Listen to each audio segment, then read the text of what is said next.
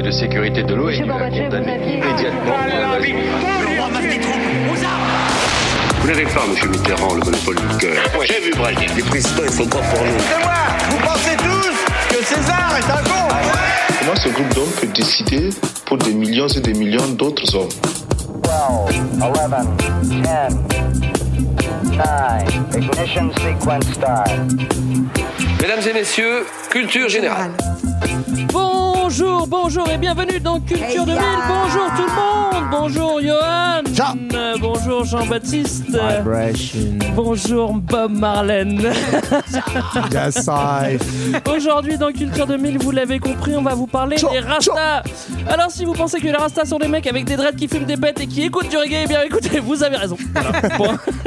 Et c'est la non, fin non, de l'épisode et nous on va fumer un gros Quand tarpé. même, Culture 2000 est là pour aller un petit peu plus loin. Et puis, comme c'est l'épisode des vacances, on vous garantit qu'à la fin de cet épisode, vous allez être fin prêt pour frapper la peau tendue du jumbé et sécher les rastas grenoblois avec vos connaissances sur Rastafari. Bonjour à toute l'Isère. Qu'est-ce que ça vous évoque, euh, les rastas Et Je commence euh, par toi, Marlène.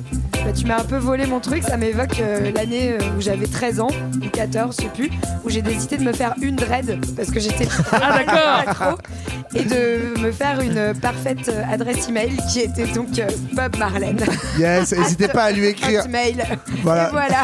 J'espère que ça vous plaira à tous. N'hésitez J'espère pas à surtout que m'envoyer des cette adresse n'est pas fermée, c'est ça Ok, donc on a ton surnom rasta, c'est Bob Marlène. Et toi, Jabi Eh ben, à la même époque, puisqu'à 14 ans, je faisais un stage de surf à Victoria. Uh! Et je suis tombé sur...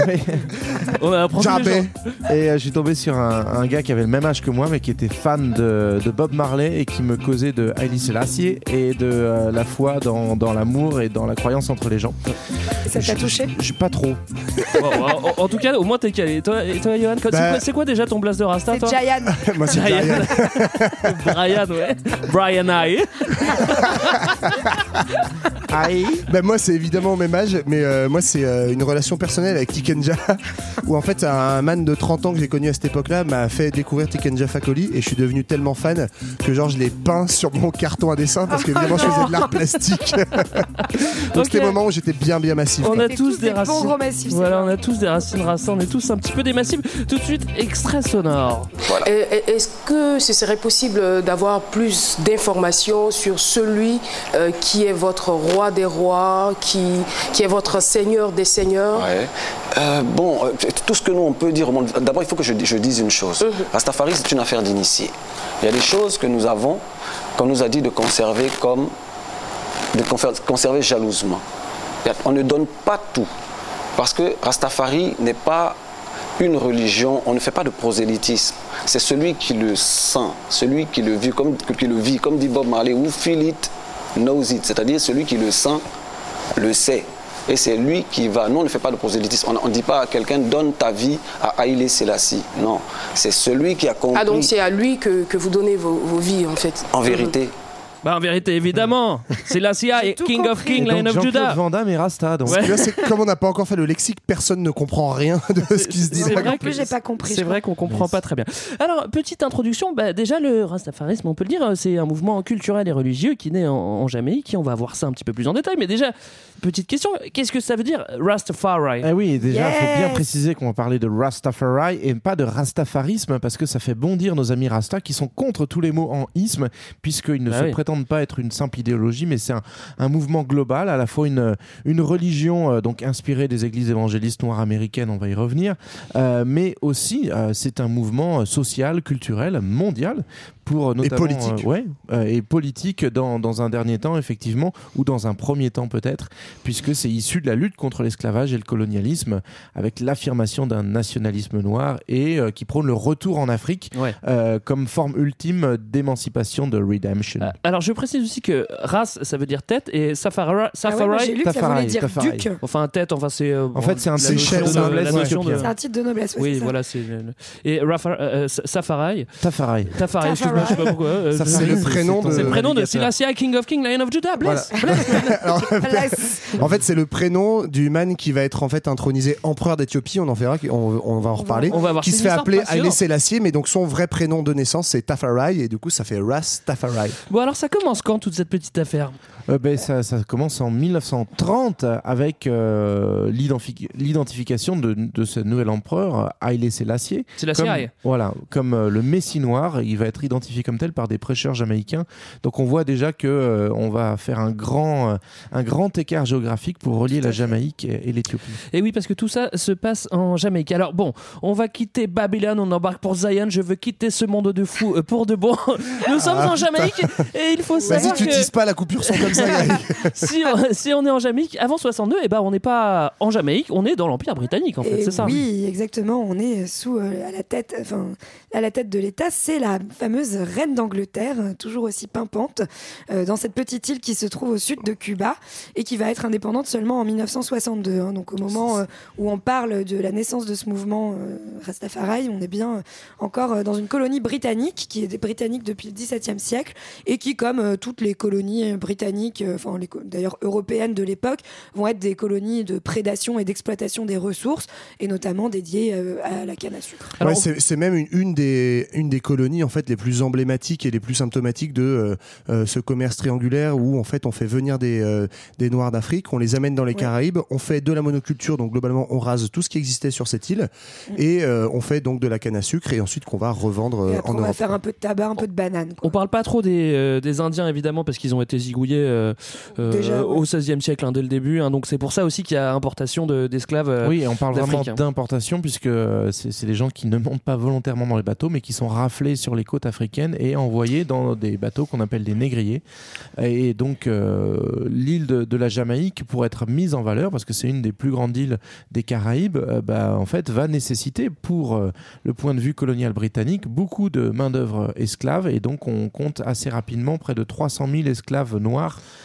Ce qui dit un peu l'ampleur de, Ouais. de cette. euh, Pour, euh, je crois, 12 colons blancs. hein. Non mais sachant, sachant qu'on est sur une île qui compte 3 millions d'habitants aujourd'hui, donc c'est pour Oui, c'est pas euh, très, c'est pas une énorme. hein. idée, c'est on, on se situe quand même euh, trois siècles avant et on a euh, finalement euh, 10% de cette population euh, actuelle euh, Alors, quoi. On l'a dit, c'est l'Empire brita- britannique et comme euh, l'Empire euh, britannique euh, est vaste, et ben il sait varier les plaisirs. En fait, il ramène pas que des esclaves blacks, mais enfin principalement des blacks, mais il en ramène aussi de, de toutes ces de toutes ces colonies. Donc on, on ramène aussi euh, des Indiens. euh, Ben oui, alors c'est pas tout à fait des esclaves, mais effectivement c'est dans, dans, dans la suite. En fait, il faut comprendre que donc cette colonie, elle, elle suit l'histoire britannique et en milieu, dans au début des années 1830, euh, pour différentes raisons, l'Angleterre abolit l'esclavage et donc il faut bien continuer à avoir des gens pour euh, pour euh, entretenir les cher. plantations et pour pas cher. Et donc on va aller chercher des ressources et euh, qui sont pas formellement des esclaves, mais plutôt des travailleurs pauvres et notamment effectivement les les coulis indiens. Mais on va aussi trouver euh, des populations euh, chinoises, par Ce exemple. phénomène de coulisses, on le retrouve dans plein d'autres colonies. On avait parlé au moment d'Haïti. euh, on Ouais. retrouve ça aussi euh, Ouais. beaucoup plus tard, mais quand on a fait un épisode sur le sur la guerre d'Indochine où euh, il y avait beaucoup de travailleurs indiens Ouais. qui étaient importés. Enfin, Et- globalement, l'Indien est colonies un peu le, euh, travailleur pauvre, euh, ouais, le travailleur pauvre qui est facile d'employer une fois qu'on a aboli l'esclavage. Exactement. Alors on rappelle justement, tu, parles d'Haïti, c'est très juste que euh, le voisin haïtien, parce que c'est pas très loin, euh, c'est- indépendant en 1804. C'est quand même euh, très différent de la Jamaïque qui est en 1962 l'indépendance. Donc c'est pas le même 160 cas. Ans plus tard. Et ouais. en plus, les populations évidemment subissent euh, une- grande sé- ségrégation. Et Ouais. dans ces conditions difficiles, apparaît un petit bonhomme qui va être important pour la suite de notre histoire et qui s'appelle Marcus Garvey. Marcus Garvey High. Et, euh, et qui, se- qui, qui sera euh, surnommé plus tard le, le- le Moïse noir. Donc qui, qui est ce petit, qui est ce petit Marcus Alors Marcus, c'est un, Jamaïcain alors qui, qui s'inscrit en fait dans une longue tradition parce que la, la Jamaïque va être indépendante tardivement, mais c'est pas pour autant qu'ils ont été passifs pendant toute leur histoire euh, que ce soit esclavage ou, euh, ou post-esclavage. C'est une île où il y a énormément de révoltes et de rébellions d'esclaves, tout simplement parce qu'il y a beaucoup d'esclaves. Et euh, Marcus Garvey, lui, c'est un, un Jamaïcain issu de ce qu'on appelle les marrons, c'est-à-dire des communautés d'esclaves qui Des euh, fans des nègres marrons, c'est voilà, ça des- exactement. Du, du 113 fout la merde. Et euh, donc, euh, en fait, les marrons, c'est ceux qui s'échappaient euh, de- des esclaves qui allaient se cacher à l'intérieur de l'île pour vivre en communauté. Donc, Euh, lui, Marcus Garvey, arrive bien après l'histoire de l'esclavage, puisqu'il est, euh, il est du début du XXe Ouais. siècle. Et donc, mais toujours est-il que c'est un Jamaïcain qui est à la fois militant et héritier de toutes ces luttes, ces révoltes, et en même temps, c'est quelqu'un d'assez lettré qui, qui lit et qui va beaucoup euh, s'intéresser à, ben, à tout ce qui va pouvoir lui passer sous la main en termes d'idéologie. On va voir que notamment le marxisme pèse assez lourd à ce moment-là. Et lui, il quitte l'île en 1910 Ah oui. euh, parce que bah, on, on part à, Il- à l'aventure et notamment lui, ce qui va l'intéresser, c'est découvrir les conditions de vie des autres communautés noires euh, qui sont issues là encore de l'esclavage en Amérique centrale, mais également euh, en Europe. Alors ça c'est assez intéressant parce qu'on va voir dans toute l'histoire des, des, des Rastas que les personnages fondateurs et, et les, et ceux qui, qui créent un peu euh, le mythe et, et la, et, la, et, et- et la religion, en fait, c'est des gens qui ont beaucoup voyagé, qui ont été souvent aux États-Unis et qui reviennent et qui importent et qui créent quelque chose de nouveau. Et Ouais. c'est pas forcément les mecs qui restent, en- Oui. c'est pas du tout les mecs qui restent que en Jamaïque. Bah, Ça, on va le voir. on peut, on peut dire que c'est aussi des personnes qu'en fait ont vraiment à cœur de, euh, de, de connaître les conditions de vie des communautés noires. Enfin, il y a Oui, en fait l'idée conscience, l'idée euh, de- d'une conscience de, de, bah, de ce qu'on va appeler plus tard, hein, là c'est un anachronisme, mais la négritude en fait, hein, donc euh, d'une condition qui sera attachée à une couleur de peau. Mm. Et donc euh, l'idée c'est d'essayer de créer un mouvement qui réunisse toutes ces populations qui sont marquées par euh, un même héritage, celui de l'esclavage, dû à leur couleur. Après, ouais, il y a- ça, c'est surtout là où Marcus Garvey il se, il se distingue un peu, c'est que on est dans une époque, donc au début des années 1900, où euh, après avoir fait ce, ce petit tour là des, des communautés, euh, Garvey s'installe à Harlem, donc à New York. On l'avait vu. Parce qu'il voyage un petit peu avant, il va en Amérique du Sud et Ouais, finalement il atterrit à Harlem. Il arrive à Harlem et en fait là il y a tout un terreau justement intellectuel noir qui pense euh, la condition de- de- des hommes noirs euh, en Europe et surtout euh, en Amérique et sur l'émancipation des noirs. Et en fait lui il se distingue un peu parce que JB parlait du marxisme. On a un peu c'est très schématique mais deux grands courants. On a ceux qui pensent en fait les hommes noirs et la, et la question ethnique et raciale en fait comme enchâssés dans la question sociale en fait en disant ben en fait la question du racisme c'est une question d'inégalité qui est avant tout sociale et en fait si on résout le problème des inégalités sociales on résoudra du même Oui. coup le problème de l'inégalité raciale Yes, et. Marcus Garvey dans les années 1900-1910 donc en fait on C'est est, très- un, un demi-siècle d'accord avec ça. Ouais, mais on est un demi-siècle avant euh, Malcolm X et, et d'autres gens qui en fait s'en s'en réclameront plus tard. Lui, en fait, il est un peu novateur parce qu'il dit non, la question raciale est une question en tant que telle qu'il faut prendre en compte et donc il faut penser la fierté euh, euh, noire, donc ce que disait Marlène, la négritude, etc. Et donc c'est un des premiers penseurs en fait du panafricanisme, c'est-à-dire cette euh, question de l'identité noire et de créer plus tard une nation noire qui serait affranchie de la domination blanche. Alors Marcus, il a, un, il a un petit truc en plus, et c'est-à-dire que il parle bien. Du coup, il a vraiment un, un bon talent d'orateur, et en fait, il va commencer à, à, euh, à rassembler des gens autour de lui et développer ses idées. Notamment, lui, il, ce qui- il prône aussi le retour, euh, le retour. Babylone- Ah non, c'est le- pas ça. non, pas le retour à Babylone, le retour à Zion, mon gars, le retour en Ouais, Afrique. Alors, sauf qu'il le- il le formule pas encore euh, comme ça, puisque c'est pas. Pas tout de suite, euh, ça, ça va pas être teinté, en tout cas, la, la- le positionnement de, euh, de Marcus Garvey va pas être teinté de, de dimension euh, aussi Religieuse. forte religieuse, même si on l'a présenté après comme un- une forme de prophète. Mais euh, lui, en tout cas, avant tout, une lecture politique et euh, il va essayer d'organiser, en fait, euh, effectivement, euh, les masses populaires. Son but, c'est de structurer tout simplement la nation noire et donc autour d'un certain nombre de revendications, il va créer une association qui s'appelle euh, l'UNIA, l'UNIA, donc pour Universal Negro Improvement Association. Ça, c'est important. ouais. Donc c'est-à-dire euh, hein. voilà association euh, pour le- l'amélioration euh, des conditions de vie noire euh, de façon universelle. Donc ça veut dire que on, on est bien dans ce que disait Johan, l'idée d'une identité noire qui n'est pas liée à un pays mais qui est vraiment globale. Et donc les revendications de l'UNIA, c'est déjà marquer l'identité noire comme une fierté à une époque en fait où c'est euh, avant tout une couleur qui, euh, qui subit toutes les discriminations et toutes les euh, toutes les hontes. les Euh, racismes, L'idée ouais. c'est vraiment de l'afficher comme une fierté de pas en avoir honte. Par ailleurs, il faut euh, là encore spécificité de Garvey, c'est que euh, par rapport aux, aux intellectuels marxistes qui l'entourent, lui, il va mettre en avant l'idée d'un capitalisme noir comme forme de, euh, de succès, notamment de D'émancipation, voilà ouais. d'émancipation économique. Et puis, enfin, il fait un grand pas vers le nationalisme en disant que bah, les Noirs sont une nation et donc ils ont droit à un gouvernement. Il, il a l'idée déjà de, euh, d'une nation euh, noire du coup en Afrique, mais finalement la destination est pas importante euh, du moment Ce que qui ça se compte, c'est réalise. pas la destination, c'est le chemin. Ah, Alors, faut quand même rappeler que c'est, c'est- C'est qu'on est, aussi un bouddhiste. qu'on est au début du, du 20e et euh, et, euh, il y en a pas beaucoup des gars comme lui à cette époque-là euh, qui, qui essaient de rassembler les forces. Et du coup, il- on l'a dit, il, il- il ra- il rassemble beaucoup de gens et il a une renommée mondiale. C'est-à-dire que c'est pas, enfin, c'est Ouais. pas, c'est pas un nulard qui est, qui est paumé et aussi qui, parce que et qui est pas écouté, quoi. Tu Ouais, vois, c'est quelqu'un, quoi. Bah, à la fois parce que c'est un très bon orateur, qu'il est très lettré, et aussi parce que il est dans ce, c'est un peu une des figures de proue de ce bouillonnement intellectuel qu'il y a à Harlem, qui est tout nouveau, mais qui va vraiment ensuite euh, irriguer et influer de tout- toute la suite du siècle. Quoi. Ouais, et en tout cas, c'est lui qui va commencer à initier, enfin, à forger cette image de, de l'Éthiopie comme un genre de refuge finalement possible, en tout cas sans le formuler comme ça, mais d'une potentielle nation noire, puisque en fait, euh, en mine, enfin, euh, dans, dans le contexte de l'époque, ce qu'il faut préciser, c'est que l'Afrique est une terre euh, parfaitement euh, colo- colonisée par les Européens, donc aussi bien euh, par euh, les Portugais que par les Français, que par les Anglais, par les Allemands, hein, euh, au début du XXe Les siècle. Les. Belges aussi. Ouais, et par en fait, tout Babylone, voilà. tout Babylone. En fait, tout a- Babylone, putain. on a, seul- on a seulement deux, euh, deux, euh, Pays, deux oui. pays qui sont euh, des- indépendants. Le Libéria, mais qui est en fait euh, un pays créé par les ouais. États-Unis, donc un genre de d'extension américaine. Enfin, en Oui, fait, mais c'est pas l'épisode d'aujourd'hui, Greg. non, un, un pays créé par les États-Unis pour euh, justement un potentiel retour des esclaves. Donc Mm. c'est un genre de oups, pardon, on, on vous a On vous fait un petit pays à l'ouest, Voilà, vous pouvez y aller. pays. Et euh, à côté de ça, euh, à l'est de, de l'Afrique, l'Éthiopie, qui est le seul pays qui n'a pas été colonisé et donc qui est pris comme modèle de cette, euh, de cette nation noire indépendante. Et qui n'a pas été colonisé parce qu'il a résisté par les armes à la colonisation euh, italienne, ce qui euh, va dans le sens de la fierté noire en fait. Les noirs Ouais. peuvent battre les blancs sur un champ de bataille.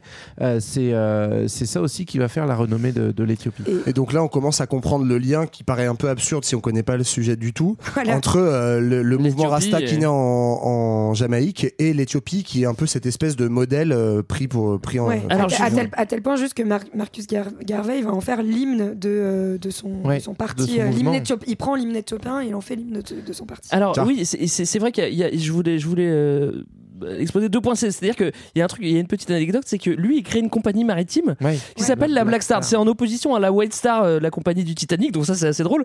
Et, euh, et en fait, euh, je pense que dans, dans l'idée, il se dit, ok, c'est c'est la compagnie qui va nous servir à, à ramener le peuple black euh, euh, en Afrique. En fait, donc ça, c'est c'est assez marrant parce que c'est vraiment un apôtre du, du retour euh, euh, à l'Afrique.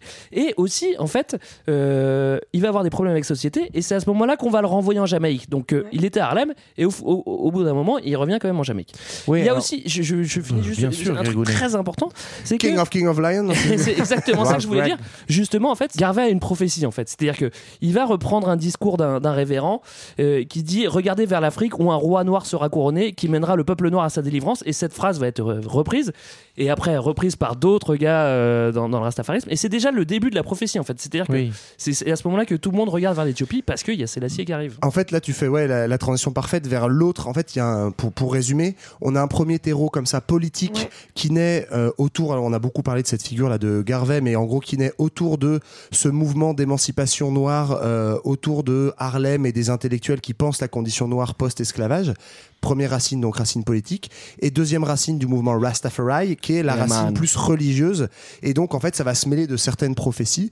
Et notamment, pour comprendre ça, en fait, il faut comprendre la place du christianisme et en fait, surtout, de euh, beaucoup d'églises évangélistes euh, aux Caraïbes en général et euh, en Jamaïque en particulier, avec un certain nombre d'églises noires qui sont en fait des églises évangélistes assez millénaristes, c'est-à-dire en fait qui que justement t'entends? Ouais, alors les mouvements millénaristes, euh, c'est en gros des mouvements qui pensent une sorte de prophétie de libération, euh, comme un peu la théologie de libération euh, d'une autre manière pour les pour les Indiens euh, d'Amérique latine, mais avec cette idée que croyez en fait en la libération de notre peuple, etc. Il y a des prophéties, donc on va les chercher. bientôt, ouais. Voilà, ça arrive bientôt et on va chercher dans des textes religieux et là surtout en fait dans euh, dans l'Ancien Testament des choses en disant euh, tenez-vous prêts, bientôt va arriver la libération par un Christ un noir, Messie, en etc. fait. Par un Ouais. Messie, voilà. Et donc là, on arrive dans, en fait, c'est ça qui est assez intéressant, une forme de syncrétisme. On va reprendre tout un tas de symboles de l'Ancien euh, Testament et on va les réadapter à la sauce moderne et à la sauce noire. Et là encore, l'Éthiopie permet hein, de faire un bon tiré euh, entre tout ça, puisque l'Éthiopie est un, un pays à majorité euh, chrétienne, euh, mais qui a une histoire un peu particulière avec le christianisme et on va le voir un peu plus tard, mais dont les dirigeants, euh, les, les, les négus, les rois des rois, euh, King of King. se revendiquent en fait de l'héritage direct euh, d'Israël, c'est-à-dire ils Ouais. se pensent comme des descendants de Salomon. Donc euh, là encore, l'Éthiopie va, va permettre de faire cette, cette liaison en fait euh, entre euh, penser la condition noire d'un point de vue politique et la projeter euh, à travers euh, à travers une lecture beaucoup plus euh, euh, théologique euh, Bah, et, euh, Et c'est vrai qu'il y a aussi une volonté de- de- d'avoir une église différente de l'église blanche, de, de l'oppresseur. En fait, du coup, Voilà. on se retrouve plus facilement dans une église qui est, qui est différente, l'église que tu viens de citer, euh, et, les, et les églises euh, et- et- Éthiopistes, ouais. voilà. Mais ce, ce parallèle-là, en fait, on l'explique bien parce que justement, qu'est-ce qu'on va trouver dans l'Ancien Testament qui permet en fait d'alimenter la cause de l'émancipation des Noirs? C'est un parallèle en fait entre le peuple noir et le peuple juif. Dans l'Ancien Testament, le peuple juif est le peuple opprimé. Il est opprimé par qui? Par euh, notamment euh, Babylone. Nabucodonosor. Babylone, Voilà. Donc, en fait, Babylone. Nabucodonosor va en fait, euh, il y a la destruction du temple de Jérusalem, donc tout ça se passe Au 6e en, euh, siècle, euh, voilà, avant notre 600 ère. à peu près avant Jésus-Christ. Et en fait, les Juifs sont déportés une première fois et sont en fait retenus captifs dans la ville de Babylone, qui est donc de l'empire babylonien de l'époque, en fait un peu la puissance qui pèse dans la région. Donc en fait, dans l'Ancien Testament, Babylone c'est le mal et euh, l'espoir de libération c'est le peuple Le- juif qui va le aller ensuite retrouver la terre promise. Et donc on fait exactement le même parallèle, sauf que Babylone c'est qui? Babylone c'est les blancs européens et américains qui ont fait la traite négrière et euh, du coup le peuple juif c'est cette fois le peuple noir qui est retenu captif en esclavage en Amérique et qui doit retrouver sa terre promise à lui. Et sa terre promise, et ben ça va devenir ce symbole de l'Éthiopie qui est un peuple euh, africain Et- qui est resté en dehors de la colonisation. Oui, et aussi, non seulement il y, a- il y a cette idée politique de peuple en dehors de la colonisation, mais aussi d'un peuple qui serait descendant, euh, justement, euh, du, de, qui a une- un, il y a un argument religieux, un peuple qui serait descendant euh, des, des rois d'Israël et notamment de Salomon, puisque en fait, euh, Haïlé Sélassié serait le descendant de Ménélik, qui lui serait le fils de Salomon et de la reine de Saba en Éthiopie. Et donc il y a en fait une- un argument politique donc de dire bah c'est la terre promise, c'est l'Éthiopie parce que c'est le seul État indépendant, mais aussi parce que c'est là qu'on a une dynastie qui descend carrément euh, du roi King euh, of- des Lion of d'Israël. Et d'ailleurs, cette, cette terre promise, comment on l'appelle, Greg? Bah, c'est- Zion. C'est Zion. Donc nous, on dit Sion en français, mais effectivement, c'est Zion euh, dans la version Et c'est anglophone. de là que vient le sionisme. Enfin, Voilà, exactement. le- Donc, le- c'est une autre oui, parce qu'en fait, euh, Israël et Éthiopie, euh, c'est le même combat. Hein. Ah ouais, Oui, c'est ça. la terre Bah, promise, quoi. Bah oui, c'est ça, c'est ça. C'est la revendication et d'ailleurs c'est assez drôle du coup que dans on va retrouver dans notamment dans la musique un peu plus tard mais euh, la réutilisation de, de vraiment de, de thèmes religieux et notamment vous connaissez sans doute euh, grâce à Bonnet M le fameux Ah, psaume oui. 137 By the rivers of Babylon Babylon. voilà there we sat down and we swept when we remembered Zion donc ça, ça chante la, la- toute la nostalgie de l'exil on le sent monter en nous là Alors on commence à comprendre un petit peu les, les origines du mouvement. mais pour On- l'instant ça n'existe pas On n'est faut pas encore au drapeau. euh, on n'a Voilà, pas encore. Là, on vous a juste expliqué pourquoi l'Éthiopie, quoi. En gros, qu'est- qu'est-ce qui, Oui. qu'est-ce qui fait qu'on fait le grand écart comme ça On n'a pas encore de dread 2, de drapeau vert jaune rouge, mais on commence à toucher à l'officialisation de- du mouvement. Est-ce qu'on a un premier Rasta officiel Yeah, Rastafari number I am one. the King of King, Land of Judah, bless. Percival Howell Alors, Percival. Percival Howell. Alors lui, c'est un sacré personnage. Alors déjà, c'est chevalier de la table ronde. Ensuite, le mec. Non, c'est pas n'importe qui. Bon, déjà, Ouais. et en fait, il est, il est issu d'une famille qui est plutôt, euh, plutôt riche et plutôt cultivée. Donc Ouais. ça lui Et donne qui est en plus un petit peu plus de assimilé euh, dans la colonie anglaise, hein, donc qui est Ouais, c'est- anglicane, c'est- euh, voilà, qui, c'est ça. qui est propriétaire d'une plantation. Donc c'est pas n'importe quelle famille. c'est un peu un famille encore de- plus riche. quoi. Famille de noirs, hein, c'est des, des noirs qui Ah ouais, sont ouais. Propriétaires. euh, Pour le coup, c'est vraiment notre milieu de Garvey qui lui était dans, dans les milieux populaires. Là, on est proche des milieux blancs en fait. euh, donc du coup, il n'est pas du tout destiné à devenir ce qu'il va devenir. Alors lui, il va faire des, il va aller se balader. Donc euh, encore une fois, c'est comme Garvey. Oui, il va, C'est le voyage. C'est un il petit va- tour du monde. ouais. ouais, il va au Panama. Bah, comme euh, c'est très bien écrit sur les notes de JB, moi je trouve que c'est ce qui résume le mieux, c'est le tché, euh, c'est le tché jamaïcain quoi. Oui, c'est ça. C'est-à-dire je fais un voyage initiatique et du coup j'ai une conscience politique et après je prêche. Oui, c'est Ouais, ça. mais entre temps, il se lance quand même dans la fabrique de cocktails Coca Oui. Cannabis. Et ça, je on suis va pas sûre que le Attends, le mec est un peu marrant. Hein. C'est- c'est- En fait, et ça qui est intéressant que ce personnage, euh, d'autant plus qu'on va totalement l'oublier et euh, l'occulter de l'histoire Rasta après, alors que c'est quand même le fondateur. Euh, il est un peu barré euh, sur certains côtés. Donc déjà, il fuit la Jamaïque parce qu'il est menacé de mort en fait. Donc c'est pas, il se dit, euh, je pars en colo euh, pour mon plaisir. Et euh, il va tenter des trucs totalement nouveaux. Donc euh, au Panama, il va euh, bosser dans des chantiers, il va même bosser dans des plantations, alors qu'il est fils de, de propriétaire de plantations. Donc il va, il va découvrir une condition ouvrière, euh, enfin euh, ici euh, d'ouvrier agricole, euh, qui va lui permettre de prendre conscience euh, de, de, bah, de ce que vivent les populations noires. Donc c'est vraiment à ce moment-là que se forge sa conscience noire. Mais il vit aussi des trucs assez marrants, c'est-à-dire qu'il va être marin à Vladivostok. euh, et c'est comme ça qu'il se C'est vrai que retrouve. c'est marrant. Ah ouais, ça c'est marrant. D'ailleurs, je me demande comment tu peux le- survivre en étant jamaïcain à Vladivostok dans ces années-là. Rasta Rocket c'est Ouais, bon. mais c'est pas les mêmes années quoi. Rasta Rocket Eye. Et c'est en, ramenant en tant que marin. Voilà. euh, il, il finit ce beau périple à Harlem, à Harlem, euh, Garvey comme Marcus avant. Garvey, mais quelques Et, années plus tard. Et donc il va son être, pote, hein. il va encore lui aussi être. euh, non, ils se connaissent pas. hein. Ils se sont rencontrés, si, si. Ah, ils Lui, il arrive plus tard, il est une génération après, mais ils se sont rencontrés. Euh, En tout cas, du coup, ils sont baignés dans la même culture de euh, tout ce mouvement intellectuel noir, de euh, volonté de créer. bah, c'est ce qu'on appelle le mouvement New. Negro, je sais pas si on l'a dit, mais ce mouvement donc de Harlem dans les années 1910. Quoi. Alors, oui, vas-y. Bah, peut-être on peut dire, en tout cas, il lit beaucoup à côté de ça. Ah il voyage, mais en plus, il lit. Et là, il va, euh, il va en fait euh, lire un peu partout. Donc, il s'inspire aussi bien du marxisme que euh, de toutes les théories de la non-violence et de la désobéissance civile de Gandhi, du surréalisme, que, de la, que de la Bible, en fait, de l'islam, mais aussi des lectures psychanalytiques. Mais en fait, c'est ça que je trouve hyper Donc, intéressant. Il, il lit un peu partout et finalement, le mouvement Rastafari, on se rend compte que c'est un peu une synthèse de plein de lectures qu'il va Mais en gros, c'est ça, c'est tu regardes la bibliothèque de ce mec, donc Perceval Howell, et tu comprends à peu près l'ensemble des références et des racines euh, Rasta. On a déjà parlé des références Roots, religieuses de, de l'Ancien Testament, des références éthiopiennes, mais du coup, effectivement, toute la non-violence et l'importance des communautés indiennes, on le verra dans la structuration des communautés Rasta, autour de Gandhi et de la non-violence, Oui. et puis quand même une pensée marxiste, effectivement, en tout cas, euh, lutte des classes, aussi. mélangée à la sauce, euh, mélangée à la sauce euh, émancipation. Alors, tout ça ce sont les idées qui pèsent à ce moment-là dans, dans, dans le monde, en fait, dans les, dans les transferts et que Harlem va concentrer. Et c'est aussi pour ça qu'on parle euh, quelquefois du mouvement Rastafari comme finalement une première forme d'altermondialisme, puisqu'on est vraiment dans une mondialisation alternative. Bah oui, parce qu'en fait, c'est un peu, c'est un, un peu un hippie avant l'heure. C'est-à-dire que, Ouais. on l'a dit, il, il- Même il aime, il aime- il aime découvrir des choses, il lit beaucoup et, et il aime faire des expériences bah, avec euh, le coca cannabis en même temps. Je peux pas dire le contraire. Mais ce qu'il aime aussi, bah, c'est, enfin, il aime tellement découvrir que euh, il a envie de partager au bout d'un moment. Voilà, et du- au, ça, au bout d'un moment, il devient prédicateur. Oui, après, moi, je, je trouve quand même que cette comparaison avec l'altermondialisme, elle est un peu gênante parce que, en fait, t'occultes complètement le fait que le, la, la clé de- du mouvement Rasta, c'est quand même la question ethnique et la question raciale, ce qui n'est pas du tout le cas du mouvement altermondialiste. On retrouve des Oui, idées oui, de oui, justice oui. sociale, etc. C'est vrai, mais t'oublies Oui, la, question contre, de la, question coloniale qui est centrale. Mais quoi. ce qui est novateur, c'est que tu as une prise de conscience, et là, qui est mondiale et universelle, Oui. d'une condition noire qui n'est pas spécifique euh, aux Antilles, aux Oui. Caraïbes. Alors, il, il commence à, à- à- à prêcher justement C'est et ça, à- il- au- dans les quartiers pauvres de Kingston. C'est et, là qu'on passe de juste quelques pensées à un vrai euh, Ouais. mouvement, quoi. un Vrai, euh, et il commence à fonder l'idéologie. Alors, qu'est-ce que c'est C'est quoi ces préceptes? Qu'est-ce que Bah- que c'est la base de son idéologie, Rasta Alors, euh, la base, euh, on a plusieurs euh, préceptes. Donc, il va reprendre certains préceptes de, de, De Garvey, Garvey. hein, tout simplement. Ah oui. Celle de la fierté de l'identité noire et de l'idée de s'émanciper de toute, de, de toute domination blanche.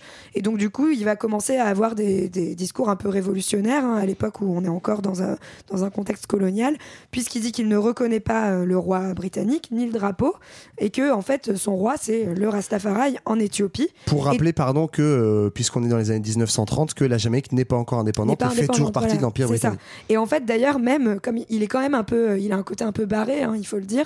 euh, il, il devient prédicateur dans les quartiers pauvres de Kingston, et à ce moment-là, il vend des photos d'Haïlé Sélassié en disant que c'est leur, c'est le passeport pour l'Éthiopie.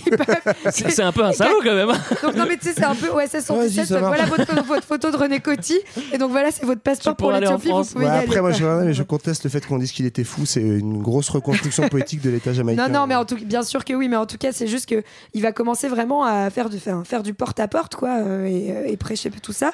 Donc, il prône, euh, voilà, cette émancipation, l'autonomie aussi des Noirs et la non-violence. donc, il de Gandhi, tiré ouais. de, Voilà. de ses lectures. Alors, en résumé, on est au début du 20e. On a des descendants d'esclaves africains sur une île de la Caraïbe, la Jamaïque. On a un contexte général d'émancipation du peuple noir qui est opprimé, évidemment. On a des personnages influents qui voyagent et théorisent euh, cette émancipation. Marcus Garvey, Percival, on vient de le citer. On a des églises black détachées des prophéties qui disent que le Messie va revenir en Éthiopie.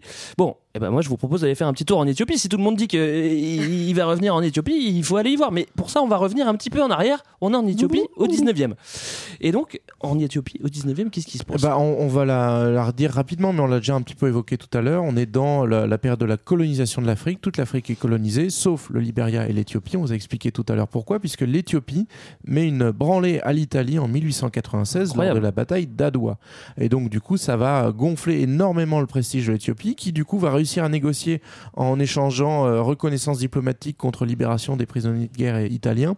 Ben, en fait, elle va se hisser euh, dans euh, le- les relations internationales mondiales. Et à cette époque-là, il n'y a pas encore l'ONU, mais il y a son ancêtre qu'on appelle la Société des Nations. Et donc l'Éthiopie avec le Libéria vont être les deux seuls États noirs africains dans la Société des Nations. Donc ce, qui va du coup un peu conforter ce prestige mondial dans les communautés noires. Ok, donc on est revenu au XXe siècle. On parle du Messie depuis tout à l'heure, tout à l'heure, le, le King of Négus. King, Et là, Lion of Judah. Bon, alors Ouais. où est-ce qu'il est ce Messie Bah là, on l'a le Bah, Messi, il ouais. est en Éthiopie. hein. C'est ça, donc le, le fameux euh, le fameux Tafarai dont on parlait tout à l'heure, Tafarai McConnell, donc qui est en fait déjà euh, co-dirigeant de l'Éthiopie dans les années 20 et qui en fait, euh, bref, on, on passe sur les bails de lutte de pouvoir, arrive en fait à la tête de l'Éthiopie et en 1930, il se fait en fait sacré empereur roi King des of rois. King. Donc c'est d'où vient l'expression de Negustanagast qu'on entend dans à peu près tous les titres de Bob Marley. En fait, Negustanagast, ça veut dire roi des rois. Et euh, il prend ce blaze et il devient donc Haile Selassie, c'est-à-dire puissance de la. Trinité. Et donc euh, que ça, chef, chef de à la fois de l'exil éthiopi- éthiopienne, de euh, de tout le pays, chef à la fois politique et religieux.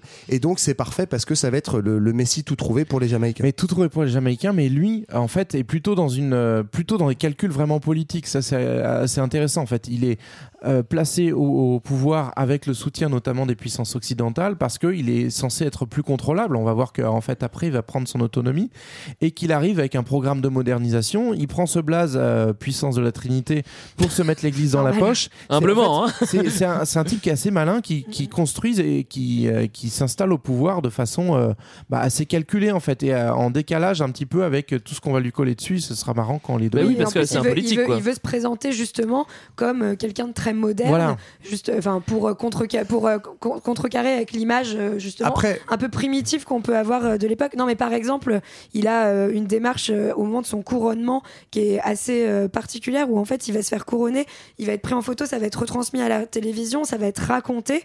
Et même s'il y a une construction européenne autour de ça en disant oui, le roi noir moderne qui, qui est un peu mis comme qui est présenté comme une exception, il va aussi en tirer profit pour s'imposer comme une des seules nations noires qui a une parole au Mais, sein du ouais. des nations. Après, il- enfin, il faut pas y voir, je pense, trop de manipulation non plus. C'est un peu le, en fait, c'est un peu le Hugo Ah Chavez non, de l'époque. C'est-à-dire ouais. qu'en gros, le mec, effectivement, il est, euh, c'est toute cette ambivalence de euh, revendiquer parce qu'il sent qu'il y a un terrain à une forme de nationalisme noir africain, euh, donc euh, voilà, une identité noire, une fierté qui va être effectivement ensuite adoptée par les par les Jamaïcains et les Rastas, mais ça lui sert aussi en fait pour peser après pendant la guerre froide notamment. il va, c'est comme ça qu'il va distinguer l'Éthiopie comme étant un des pays de du tiers monde, c'est-à-dire qui est ni dans le bloc de l'Est soviétique pendant la guerre froide, ni dans le bloc américain, mais parmi les non alignés.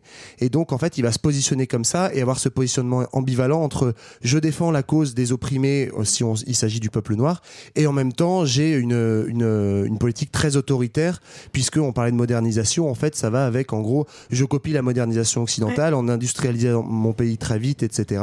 Et en faisant en interne une politique qui est relativement proche d'une politique dictatoriale et qui est pas du tout une politique d'émancipation en interne. Donc, Alors- c'est toute cette ambivalence Pendant la guerre, euh, il y, a, il y a le petit, euh, le petit Mussolini qui, est, qui a un peu envie de re- reprendre sa revanche sur, euh, sur l'Éthiopie et qui va, qui va mettre une, une branlée euh, à Sélassié. Du coup, Sélassié va se réfugier en Angleterre. C'est ça. Alors- Et c'est important de le dire juste parce que ça va réactiver aussi les, les- les mouvements de solidarité avec l'Éthiopie. On est en 1935 et donc euh, l'Éthiopie va tomber abandonnée par la Société des Nations.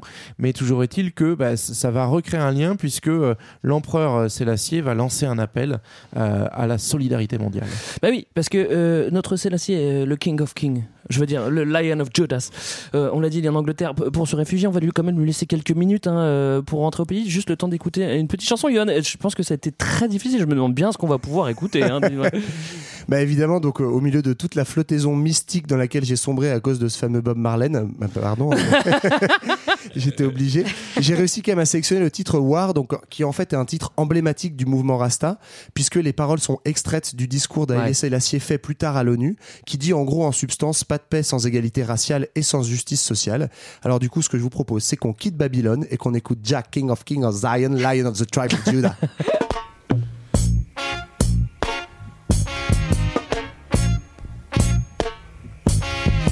until the philosophy which old one race superior and another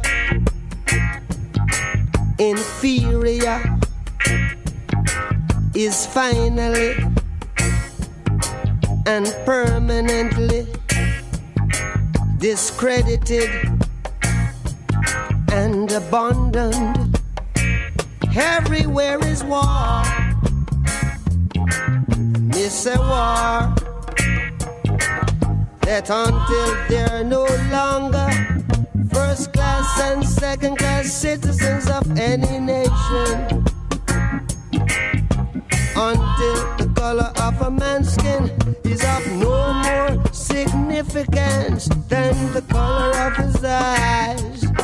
Miss a war that until the basic human rights are equally guaranteed to all without regard to race. It is a war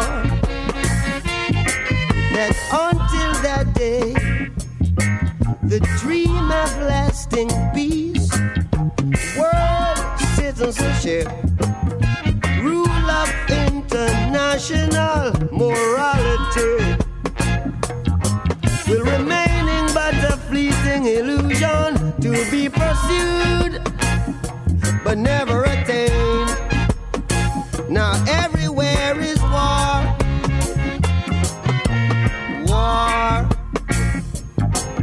and until the ignoble and unhappy regime that hold our brothers in Angola, in Mozambique. South Africa, subhuman bondage have been toppled, totally destroyed. Well, everywhere is war. Me say war. War in the east,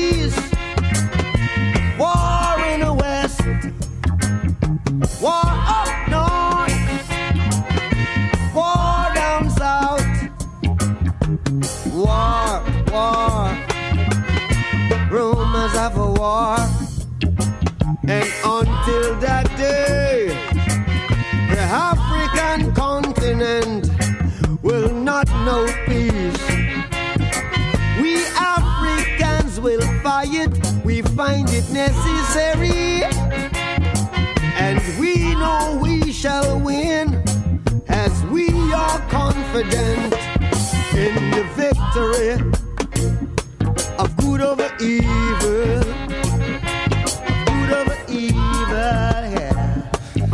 Alors, si vous y étiez pas encore après ces rythmes, je vous propose de rentrer en Jamaïque parce qu'on commence à mettre des colliers verts, jaune, rouge. Vous vous souvenez de Percival Howell Vous vous souvenez hein? Yeah, man. Eh bien, pendant tout ce temps-là, et il bosse avec dur à Kingston, la capitale de, Ja- de la Jamaïque, et, et il prêche. Et il prêche. Et en fait, euh, on va reprendre là-dessus, mais on avait dit donc qu'il commençait à prêcher et euh, notamment à prêcher bah, contre le colonisateur anglais, hein, surtout euh, en défendant justement une identité noire contre la domination des blancs, ce qui va lui apporter un petit procès en 1934, mais qui va être finalement une tribune pour Ouais. lui, puisque ça va être euh, l'occasion euh, de, euh, de- voilà, de, de parler, de, de, de- de prêcher en fait devant Ouais, un public plus important et aussi en ayant plus de publicité. Et euh, c'est lors de ce procès qui va être notamment remarqué par un riche commerçant chinois. Ça, c'est- c'est Ce qui est quand même incroyable, qui va décider de le soutenir. Et en fait truc de- là, Rastafari. et en fait, de, on va non, mais faire ça. de, de T'as pas le droit de faire ça, Johan. financer, euh, de, de- de- de financer une commune, sa communauté euh, à partir de 1939. Communauté qui va se faire dans les hauteurs et dans les montagnes de, de la Jamaïque. Et Ils sont pas, high. Voilà. ils sont high, mais c'est encore une fois, c'est On va perdre. T'as- fumé ou quoi, là c'est pas, euh, c'est pas anecdotique puisque je, encore une fois, les- le mouvement Rastafari euh, se, se, se- se présente comme un héritage des, des nègres marrons et euh, les esclaves marrons allaient s'enfuir justement dans les hauteurs, dans l'intérieur des terres. Et donc cette communauté va être fondée elle aussi dans les montagnes à l'intérieur de la Jamaïque euh, euh, en 1939 et s'appelle le Pinacle. Moi, je trouve qu'elle a un nom de merde. C'est le seul problème Mais de ça cette veut dire communauté. sommet, non? Tout simplement en anglais, hein, c'est il me ça, semble. hein, exactement. euh, ni plus ni moins. Alors, il s'inspire euh, pas mal des communautés indiennes et ça, on va voir parce que ça, c'est assez marrant. Ouais. Autre racine ouais, dont on n'a pas parlé. Bah, en Bah fait, oui. on, on avait évoqué le fait qu'il y avait des coulisses indiens qui étaient venus euh, s'installer euh, massivement en Jamaïque. Et donc, du coup, euh, euh, Howell observe en fait ces communautés indiennes et se rend compte que par rapport aux autres communautés, notamment les communautés noires de Jamaïque, hein, la Jamaïque c'est 85% de noirs, Mhm. mais les Indiens, eux, sont vraiment euh, fidèles et solidaires en communauté, alors que entre noirs, il y a pas mal de discrimination en fonction de ton degré de métissage, etc. Et donc, il se dit, bah, la, la base, c'est vraiment une communauté solidaire, et donc il va s'inspirer de ce qu'il a vu dans, dans les communautés indiennes pour euh, faire tourner son pinacle. Et notamment, c'est comme ça qu'il va réussir à, à- à convaincre, et c'est là où la question raciale et la question sociale se rejoignent. Il va réussir à convaincre les personnes les plus pauvres, en fait, des ghettos, de Kingston, etc. Où euh, l'idée, c'est de leur dire, bah, venez euh, monter dans mon petit pinacle. Et en gros, c'est les premières communautés hippies, en fait, qui disent pas leur Complètement, nom. mais en 39, quoi. Voilà, c'est ça. On est en C'est vraiment 1939. Et donc, c'est, on monte, voilà, on fait des pratiques d'autogestion, d'autosuffisance alimentaire. Ouais. Donc, il y a une dimension retour à la terre.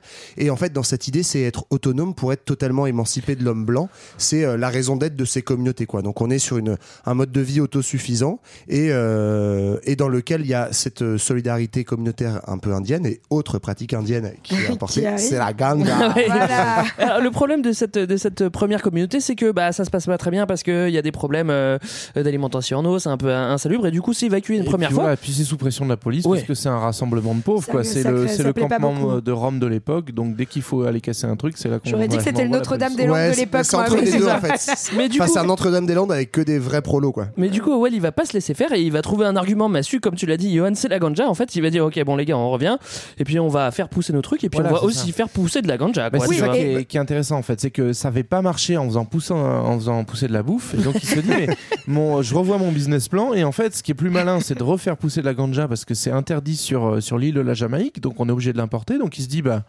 si on fait ça discretos dans notre petite communauté, personne nous emmerde. Et en plus, on s'ouvre à un business assez intéressant.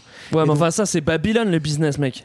C'est dégueulasse parce qu'en fait, il Non, fait non, pousser pas dans le En fait, c'est que du coup, l'autosuffisance, il l'a créé Par ce, par ce marché exactement. de la ganja, puisque ça va leur, leur permettre de se, Ah, fournir eux-mêmes, mais aussi d'exporter, Oui, donc d'avoir des ressources. Et... Ah, mais exporter, c'est Babylone. Absolument. Souvenez-vous, souvenez-vous Marcus Garvey qui défendait le- un capitalisme noir si c'est un moyen d'émancipation. Donc là, l'avantage, et c'est vécu comme tel dans cette première co- euh, communauté Rasta, c'est que bah en fait oui, on va se lancer dans, euh, dans le trafic d'herbe en fait tout simplement, mais ça va J'aime bien permettre. que tu dises l'herbe. Non, on dit la ganja. D'ailleurs, on dit l'herbe du peuple. Ganja, Pourquoi man. Parce qu'elle aurait poussé sur la tombe de Ménélique, le fils de, Chanteur. de, de Salomon, ouais. le fils de Salomon et de la reine de Saba. Mais c'est là où c'est encore un, un truc très ambivalent, c'est que c'est à la fois, en fait, c'est très pratique la ganja, déjà parce que ça te met high. Mais non, mais, Mais c'est ça- plus facile pour méditer et pour parler voilà, à en fait, c'est que là, on a parlé du côté matérialiste où ils se disent tiens, c'est une, une bonne manière d'être autosuffisant parce que ça ramène du bise. Mais c'est aussi, en fait, pourquoi la ganja, euh, c'est pas genre tiens, on va faire pousser de la coke d'un seul coup. C'est parce que euh, c'est une herbe qui est euh, qui est réputée pour ses vertus spirituelles et qui avait déjà été théorisée comme telle. Et là, on retrouve encore l'influence indienne. Ouais. Euh, JB disait c'est l'herbe du peuple. C'est en fait, il y a toute une tradition. On se met en cercle autour du feu, euh, trio et compagnie avant l'heure. Mais voilà, et, et grâce à la ganja, en fait, en fumant, C'est pas du tout. Alors que l'alcool, on va en parler après, est totalement interdit, etc.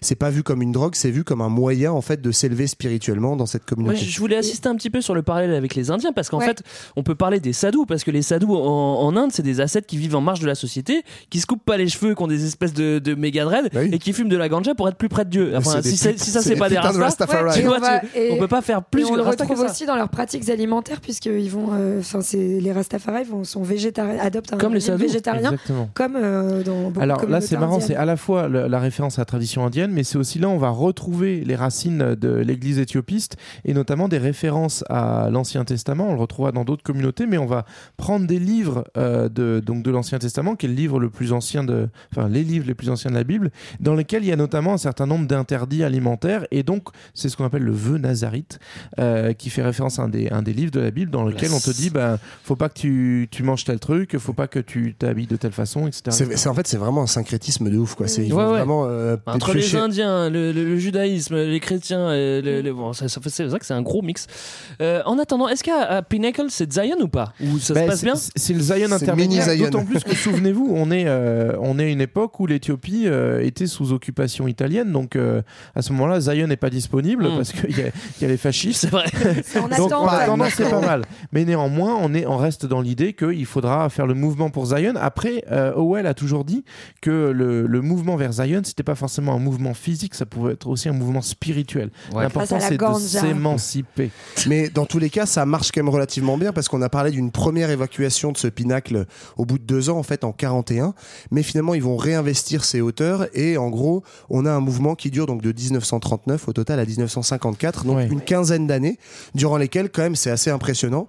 Les mecs, alors c'est pas non plus des millions de Jamaïcains qui sont là-haut, mais euh, euh, arrivent quand même à faire vivre des communautés entières pendant 15 ans. Mm. Et c'est en fait vraiment le terreau, euh, on parlait tout à l'heure du terreau un peu spirituel, là c'est vraiment le terreau matériel du, du, des Rastafari, et c'est là que va démarrer vraiment le mouvement en tant que pratique, euh, pratique communautaire. Quoi. Alors le problème c'est que tout a, tout a une fin, les communautés hippies, les rastas, peu importe, euh, peu importe d'où tu viennes, quand t'es en marge et que tu fumes, au bout d'un moment ça plaît pas trop aux autorités et puis tu te fais dégager quoi. Bah oui, en fait, euh, Howell avait réussi à arroser pendant un petit moment euh, le- le- les, flics. flics et aussi les élites locales parce que, bah, en fait, le trafic généré par la ganja, ça a ramené quand même un peu de thunes. Hein. Howell, il, il avait réactivé ses réseaux au Panama, Costa Rica, aux États-Unis pour, euh, pour euh, exporter un petit peu, mais au bout d'un moment, effectivement, ça finit par plus marcher.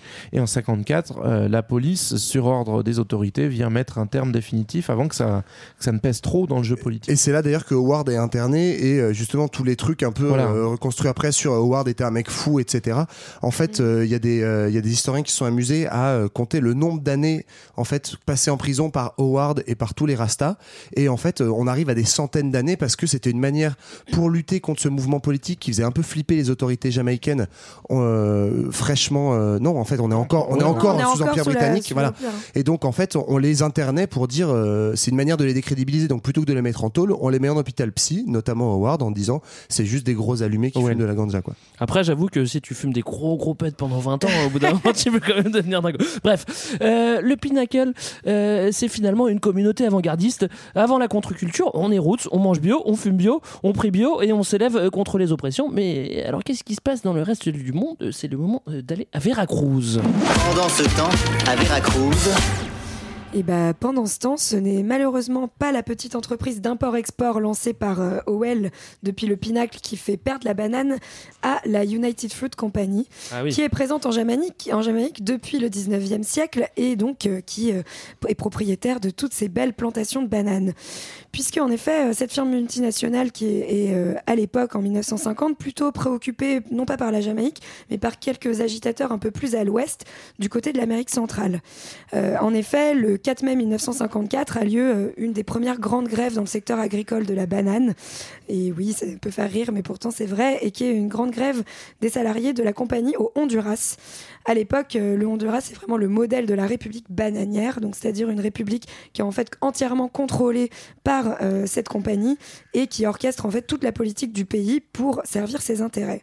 Pratique. Malheureusement, la grève n'aboutit euh, pas et euh, n'entraîne qu'un durcissement de plus du régime, régime dictatorial le régime de banane extrêmement dur. Elles sont- bien vos blagues. Ah ah. Et plus encore, en fait, le Honduras va même devenir le siège la même année du, finalement d'une succursale de la CIA qui va organiser depuis le Honduras le coup d'État au Guatemala, qui, euh, puisque à ce moment-là, le président guatémaltèque, moi- guatémaltèque par- pardon, dis donc, a la mauvaise idée euh, d'adopter des idées communistes. Bah oui, et en fait euh, d'avoir et il a surtout l'idée de d'exproprier 90 000 hectares non exploités de la United Fruit Company. Et bizarrement ça ne plaît pas trop donc on va organiser un petit coup d'État. Et cette domination occidentale, évidemment, et cette agitation politique et sociale, à cette époque qu'on retrouve donc en Amérique centrale et qui va être largement matée, on la retrouve sur le continent africain. euh, donc avec euh, qui est donc la terre promise de nos chers Rasta, où les revendications ne cessent de croître dans un contexte dans un contexte qui est de plus en plus tendu. On a donc la fondation à ce moment-là de plein de mouvements euh, nationaux, notamment au Tanganyika, et c'est aussi l'année du début de l'insurrection algérienne à la Toussaint. Et euh, tout cela se passe donc un peu avant la montée de- du mouvement des non-alignés à Bandung, qui aura lieu euh, l'année suivante en 1955, auquel participe évidemment Haïlé Sélassié, Yes, dont I. euh, l'indépendance fait encore largement figure d'exception sur le continent africain. Et c'est dans ce contexte que ce chantre du panafricanisme incarnera d'autant plus l'idéal d'indépendance prôné par le mouvement Rastafari. Merci Marlène. Euh, on revient une demi-seconde au Pinnacle parce que c'est un échec. Et, mais c'est pas grave parce qu'il y en a un paquet qui vont prendre la relève. Alors du coup, on va quitter la Jamaïque. On va partir de Veracruz aussi et on va retourner en Éthiopie. En fait, on est en Oui. 41. Bah, et il y a euh, Selassie qui est là quand même. Johan avait un peu brossé le portrait de, de, de cette Éthiopie euh, post, post-seconde guerre mondiale. Donc Sélassié reprend l'Éthiopie puisque l'Italie fasciste est, est défaite et donc il récupère son trône euh, de Négus et notamment il va aussi se rapprocher des États-Unis. Donc même si ça, il, il joue dans le, dans le jeu des non-alignés, en gros son but c'est comment j'arrive à exister euh, sur cette scène internationale et comment il met en avant son héritage finalement de plus vieux pays euh, indépendants et euh, leader de l'indépendance euh, de l'Afrique au moment de la décolonisation que décrivait Marlène.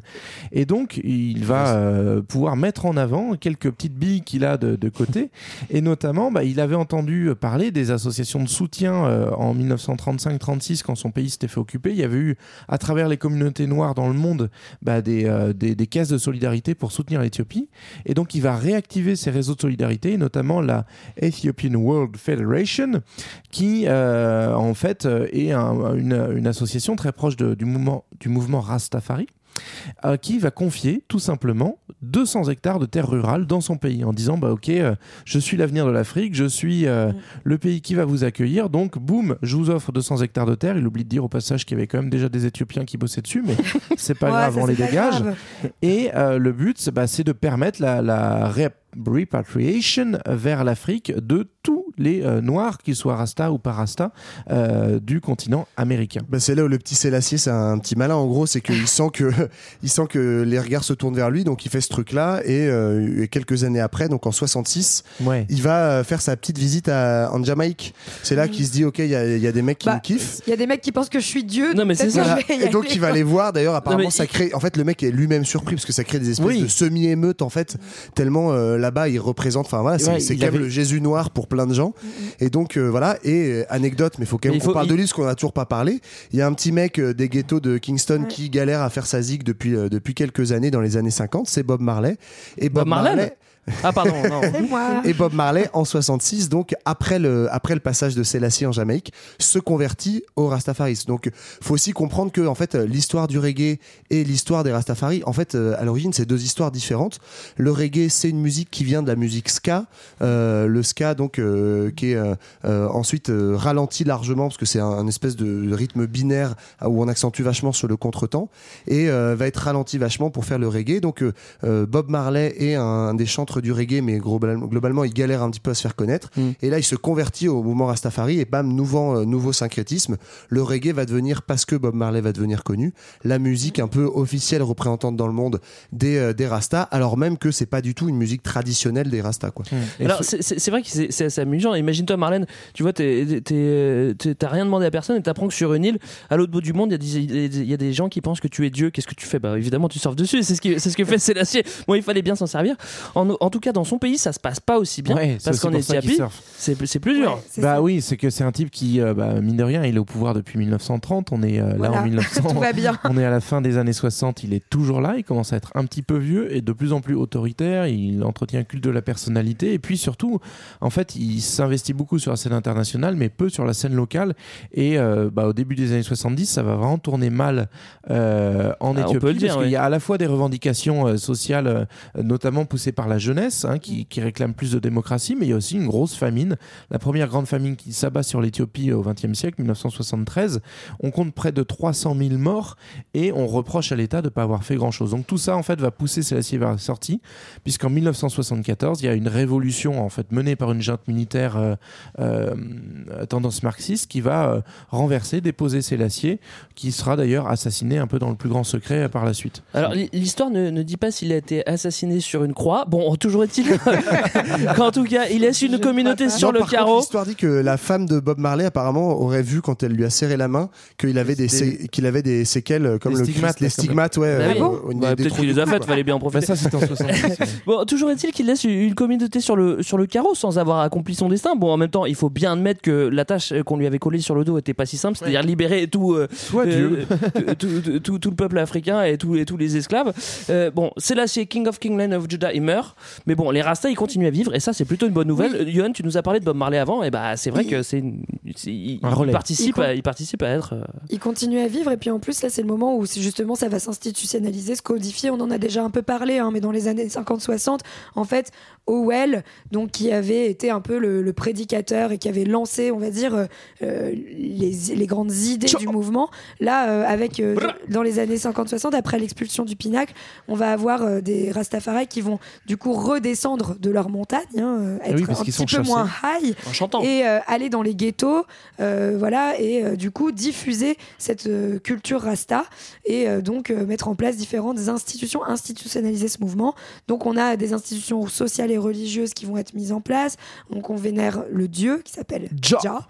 Voilà. Alors, je, je fais juste une parenthèse. Déjà, en fait, ça vient de. Jéhovah. Y a, ouais, Oui, où il y c'est avait. C'est Ouais, la même étymologie. Excuse-moi, je t'ai coupé pour rien. Oui, oui, non, mais non, non, je pas couper pour rien, c'est tout à fait juste. Oh. Jah vient de Jéhovah. Merci pour cette belle information. vous êtes trop des déjà les gars On est Bra, trop, on bra, s'aime bra. trop. Voilà.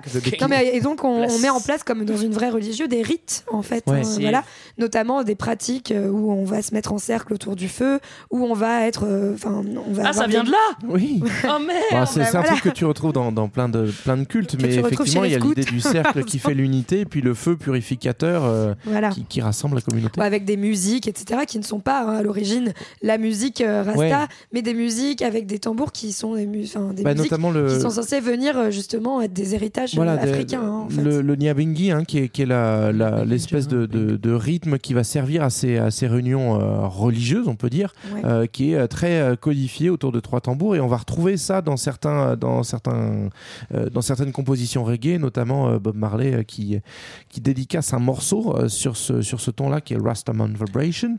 Euh, Il y en mais a qui deviennent aussi plus euh, orthodoxes, c'est-à-dire Ouais, qu'ils vont, gros, être- ils c'est- vont c'est aller ça que je vraiment dans voulais le, dans le fond préciser, du c'est truc. que quoi. donc à partir du moment où on sort du pinacle, euh, ça va se diffuser dans plein de ghettos et ça va plus être trop contrôlé ou unifié. Donc on va retrouver des pratiques communes, mais globalement chacun va un peu faire sa sauce. Certains vont vivre leur euh, leur Rastafari de façon individuelle ou familiale, et mais d'autres vont se rassembler et créer un peu des mouvements. Alors on, on en on Est-ce en qu'on peut repère. parler euh, d'église ou pas? C'est des ouais, de branches. c'est des branches. ouais. C'est des courants, je pense. voilà, et donc il y en a un certain nombre qui vont se, se, se scissionner au fil du temps, notamment euh, bah, les, les Bobo Ashanti. C'est peut-être les, les, plus radicaux. C'est euh, c'est un mouvement fondé en 1958 par euh, un rasta qui s'appelle Prince Emmanuel et qui se dit bah, en fait Christ noir c'est moi. Donc il se reproclame Messie et puis lui va être dans l'application rigoureuse de certaines lois de l'Ancien Testament, euh, notamment séparation homme-femme. Eux ils sont pas hyper open sur le reggae et les pratiques plutôt cool de, du Rastafari et, et eux ils vont plutôt vivre à l'écart. Par contre, as d'autres communautés un peu plus open donc ou plus politique, par exemple les Nyabangi. Euh, eux, c'est une, une, branche, on va dire, des Rastafari qui va insister sur euh, le combat anticolonialiste, euh, mais qui est pas structuré par des leaders, mais plutôt sur le respect des, anciens. On va les retrouver d'ailleurs en Afrique sous le terme de président. On est président des Rastas de tel coin. En fait, c'est l'ancien. Et puis, le, c'est la, la- branche à laquelle Bob Marley va se rattacher, c'est les 12 tribus d'Israël. Donc, il y a un mouvement qui est plus tardif, mais qui va connaître un énorme succès à l'international. C'est aussi lui qui va accueillir quelques Rastas blancs, ce qui peut paraître euh, un petit peu une hérésie. Bah, dont Meklo.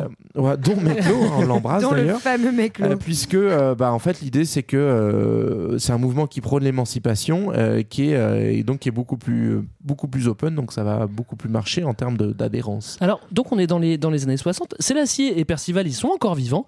Euh, mais mais qu'est-ce qui se passe en Jamaïque? Est-ce que, est que tout le monde rasta, euh, est-ce que, est que le monde rasta que- est uni Est-ce que, est que, ça, pè- est que les rastas pèsent dans le jeu politique? Est-ce qu'ils arrivent à, à, à peser pour se dire, ok, c'est bon, on rentre en Afrique maintenant euh, euh, Bah, à la fois oui et non parce qu'en fait là on a bien décrit euh, un peu précisément euh, toutes les différentes chapelles en fait qui existent dans le mouvement Rasta mais ça reste quand même une minorité. Donc euh, après c'est beaucoup la culture pop qui a reconstruit le truc en disant euh, l'image de tous les Jamaïcains sont des Rastas en fait c'est pas du tout le cas. Il faut savoir aussi que donc on arrive à la, au moment là dans les années 60 de l'indépendance de la Jamaïque. Donc ça y est la Jamaïque n'est plus une colonie britannique mais un État indépendant en 1962 et en fait ça ça ça, ça crée aussi des, des divisions qui expliquent un peu ces différences entre euh, les, les rastas très radicaux et ceux qui le sont moins.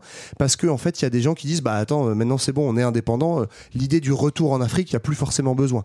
Donc on est on est voilà sur des, dissensions comme ça qui font que le, les rastas sont pas non plus représentent pas la, majorité et la totalité des, Jamaïcains quoi. Alors on en a parlé brièvement, ce qui réunit aussi les Rastas aujourd'hui, c'est la musique, mais ça vient finalement assez, assez tard dans, dans le mouvement, comme on l'a décrit avant. Mais pourtant c'est ce qui va faire vivre éternellement le mouvement Rasta Voilà. et qui, fait, qui le fait survivre aujourd'hui. En fait, c'est ça qui est très quoi. Ouais, et puis ce qui est très paradoxal, c'est que finalement le mouvement Rasta devient mondialement connu avec la figure de Bob Marley au moment où il devient politiquement euh, plus très plus très euh, menaçant en fait Hmm. parce que euh, l'empire britannique britannique est plus là pour euh, réprimer les communautés du pinacle qui n'existent plus parce que Haïlé Sélassié euh, à partir du début des années 70 Et euh, hors enfin jeu, ouais. est de plus en plus décrié puis carrément hors jeu hors du pouvoir et en fait c'est à ce moment-là que Bob Marley lui crée sa notoriété donc à partir de la deuxième moitié des années 60 et qui devient une, une figure un peu pop en fait c'est marrant Après, moi je trouve il y a vraiment le- 70, en fait, il y a, il y a ouais. vraiment le parallèle en fait avec le mouvement hippie où c'est à partir du moment où le, les- le mouvement hippie est plus un mouvement politique et qu'il est récupéré Ouais. culturellement que euh, on commence à le connaître Qu'il alors que c'est le moment où en fait ouais. il, il est, il est plus euh, il est Après- plus aussi corrosif Après quoi. dire que Bob Marley est pas politique, tu vois, euh, quand Non, même, il il, y est- a quand même, il, y a- il- il- il Oui, oui. soutient quand même Mandela, il est tu vois, politique, la, la- mais la en cause fait, des blacks, elle est pas non plus finie. Non, mais il est ultra politique et ses textes sont très politisés, etc. Il a un positionnement très clair. Mais en fait, euh, c'est plus une icône euh, qu'on va célébrer plus qu'un mouvement qui a une base, tu vois, très nombreuse en Jamaïque, quoi. Et, et par ailleurs, euh, Sans vouloir casser le délire des massifs, hein, je suis Non, vraiment non, bah, désolé. yes, mais- massive, aïe. Et non, et puis par ailleurs, le, le contexte a un peu changé. euh, donc, euh, notamment, bah, Bob, il va, il va mener le reggae. donc, euh, surtout, le, ça perce dans le, dans le monde à partir des années 70, surtout. Euh, ça va aussi bénéficier de quelques relais. euh, on peut penser à Clapton ou, à- ou à Gainsbourg pour la France. Euh, mais surtout, euh, voilà, l'idéologie va, va être vraiment véhiculée et un peu culturalisée à travers le, le reggae de Bob et des autres.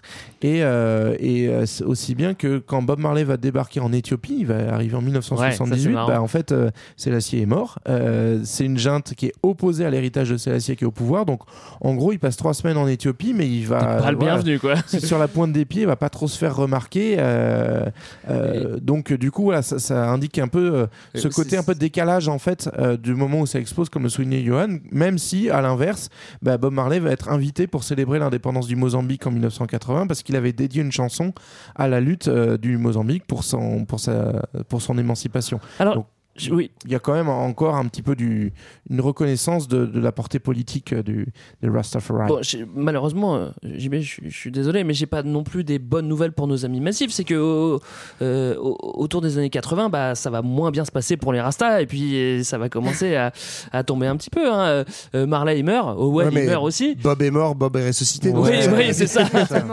Et- Euh, et ben, on- jamais. Bon, il reste la musique évidemment, mais euh, quand, quand euh, Marley et Owell sont morts, bon bah Oui. c'est Il reste plus grand monde, Il reste que Pierre-Paul Jacques et bon, qu'est-ce qu'on fait maintenant Sachant que Howell était déjà hors jeu de toute façon depuis les années 50. Oui, et mais les gens dingo. pensent qu'il est déjà mort. C'est qu'on a compris Ouais. après qu'il en fait, il était pas mort, mais il était euh, Et- à, à- à l'écart. Et du coup, ça se en- déplace. et en plus, bah, en fait, ça s'était déjà déplacé avant, mais c'est juste que euh, ce mouvement Rastafari qui va être surtout euh, repris et diffusé, en tout cas connu mondialement pour euh, la musique, et donc on va dire qu'il va être un mouvement culturel.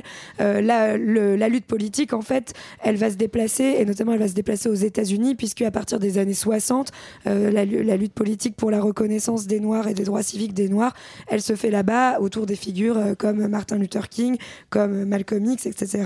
Et donc, euh, on va avoir finalement un mouvement Rastafari affaibli politiquement, euh, en tout cas, euh, sur, tout la, cas, moins sur, la, visible, sur la quoi. scène internationale, moins visible, moins qui est moins le représentant finalement de, euh, cette, euh, ce- cette fierté noire et de cette volonté de construire une nation noire qui n'est plus euh, tant euh, mise, euh, mise en scène et, et diffusée. Enfin, moins visible, sauf dans la pop culture, parce qu'en fait, c'est vrai que la culture Rasta, bah, elle, est, euh, elle est omniprésente. Euh, on est, tout le monde écoute. À partir du moment où tu fumes un tarpé, bah, tu vas écouter du reggae. Donc, c'est c'est un Mais peu triste, mais ça. ça, ça, ça, ça- C'est comme le putain de En fait. Enfin, c'est pareil. Ouais, ça- C'est ouais, à voilà, partir c'est du pareil. moment où ça n'a plus Putain aucun de poids Che. politique, où on en fait des t-shirts et des casquettes et ça devient trop cool. euh. Ouais, et ben c'est un peu triste, mais bon, culture vendue à Babylone.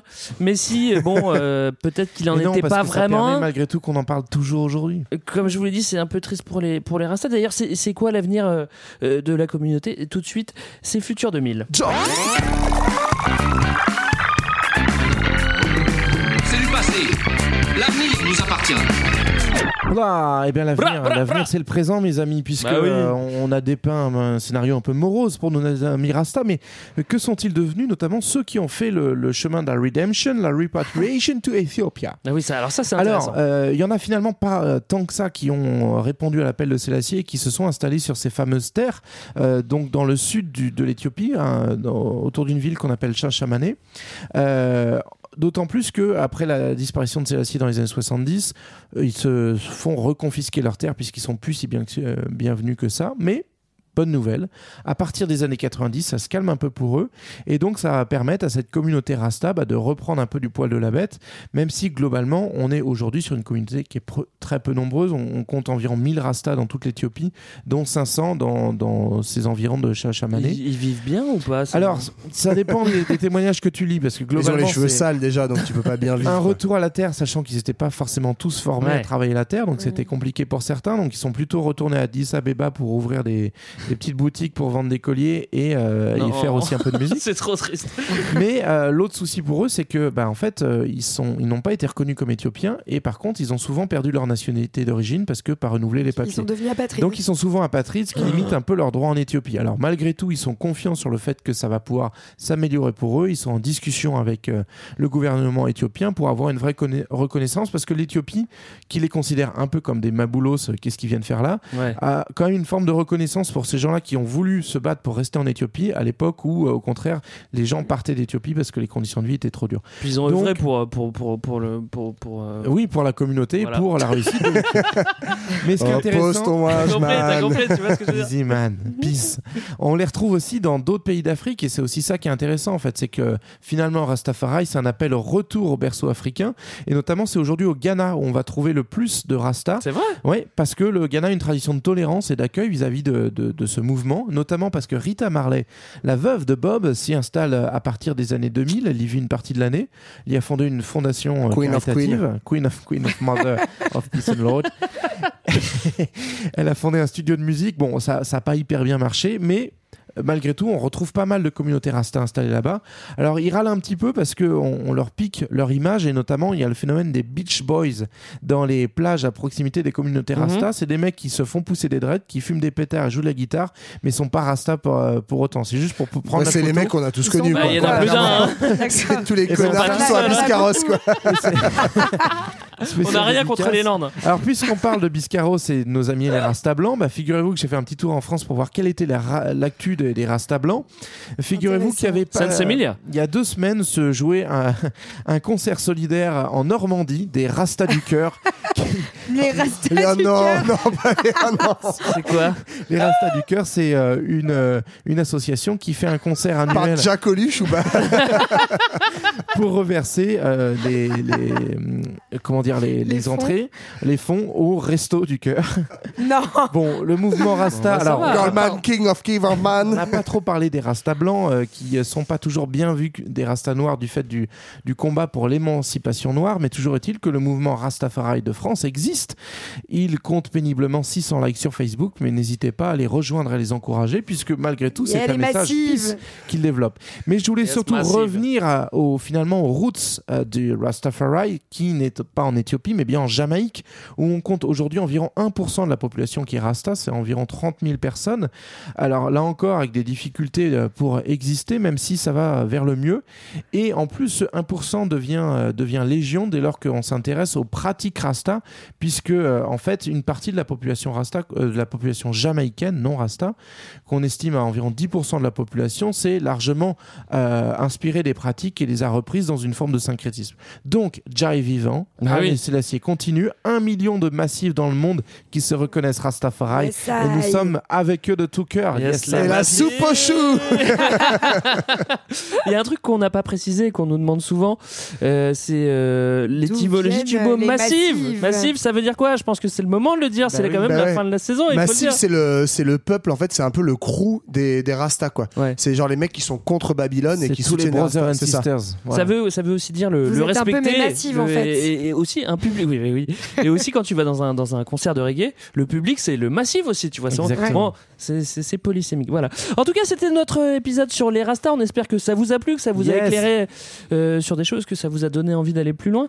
Euh, on espère aussi que vous avez appris des choses pendant toute cette année. Moi, personnellement, j'en ai appris plein. Moi, je vous pose la Plein, question. plein, vous, avez, vous avez appris Ouais. des Ah choses oui, quand oui, même oui. Bon. Jusqu'à On se sent vraiment plus intelligent. Bon, bah, je suis très content parce qu'en fait, je, je, je me confie un peu, mais c'est un, un petit peu, mais c'est vrai que cette émission, c'est aussi pour prouver qu'on n'a pas besoin forcément d'être expert de tout pour s'intéresser à des choses et qu'on peut vraiment s'intéresser dès qu'à partir du moment où on, on, en met un petit peu d'effort. Donc voilà, c'est finalement curiosité. assez juste. C'est Yes, ma conclusion. massive. Yes, massive. Rest in peace, right. Bon voilà. En tout cas, vous pouvez réécouter toutes nos émissions pendant l'été, nous écrire sur les réseaux et nous proposer des, des, des sujets, sujets sur, pour sur la iTunes. rentrée. Pour, sur Yes. iTunes. Et puis, vous n'hésitez pas à mettre votre petit obol sur le Tipeee pour nous payer des Pour nous payer des belles magnifiques. vacances. Bah oui, voilà. bah, en Jamaïque. Pour nous payer la ganja Allez Tipeee de fréquence moderne. Et puis, euh, vous pouvez aussi la- écouter la musique de Yon, hein, qui, qui, qui, qui Qui va nous proposer quelque chose pour pour les vacances. Quelle que tu nous musique, Bah écoute, impossible de Je terminer sens que ça va me plaire. l'épisode des Rastas sans rappeler que les vraies routes du reggae française Oh viennent de Saint-Étienne, qui a Ah. vu l'enfant du pays nous offrir les premiers rythmes jamaïcains. Et n'en déplaise à Gainsbourg, le jazz français c'est Lavillier et la French Zion c'est le Forez. Bon été à tous gâteau. Bra. Ouais, trop bien. Stand the Si tu danses reggae, si tu penses reggae, tu balances reggae, sans défense reggae, c'est spécial reggae, infernal reggae, ça commence à cogner comme un cœur régulier. Behind the sun.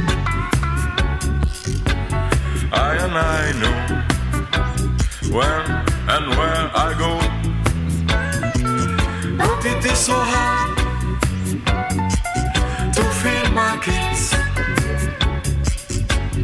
But it is so hard to stand the ghetto.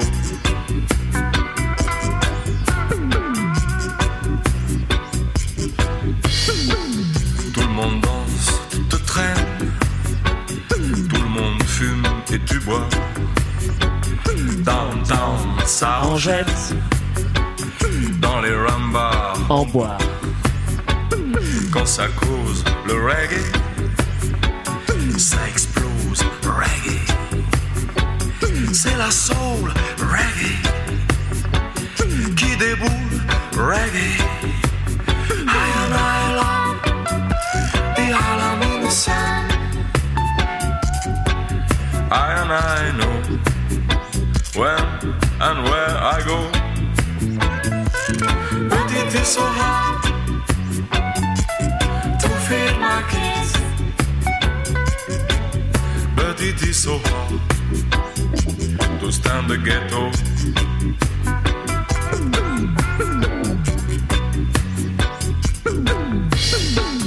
Derrière les barbelés, trois rangées bien gardées, ils attendent de crever, de sortir, de braquer, pour le flingue dans ta poche. T'es coincé à Gun Call.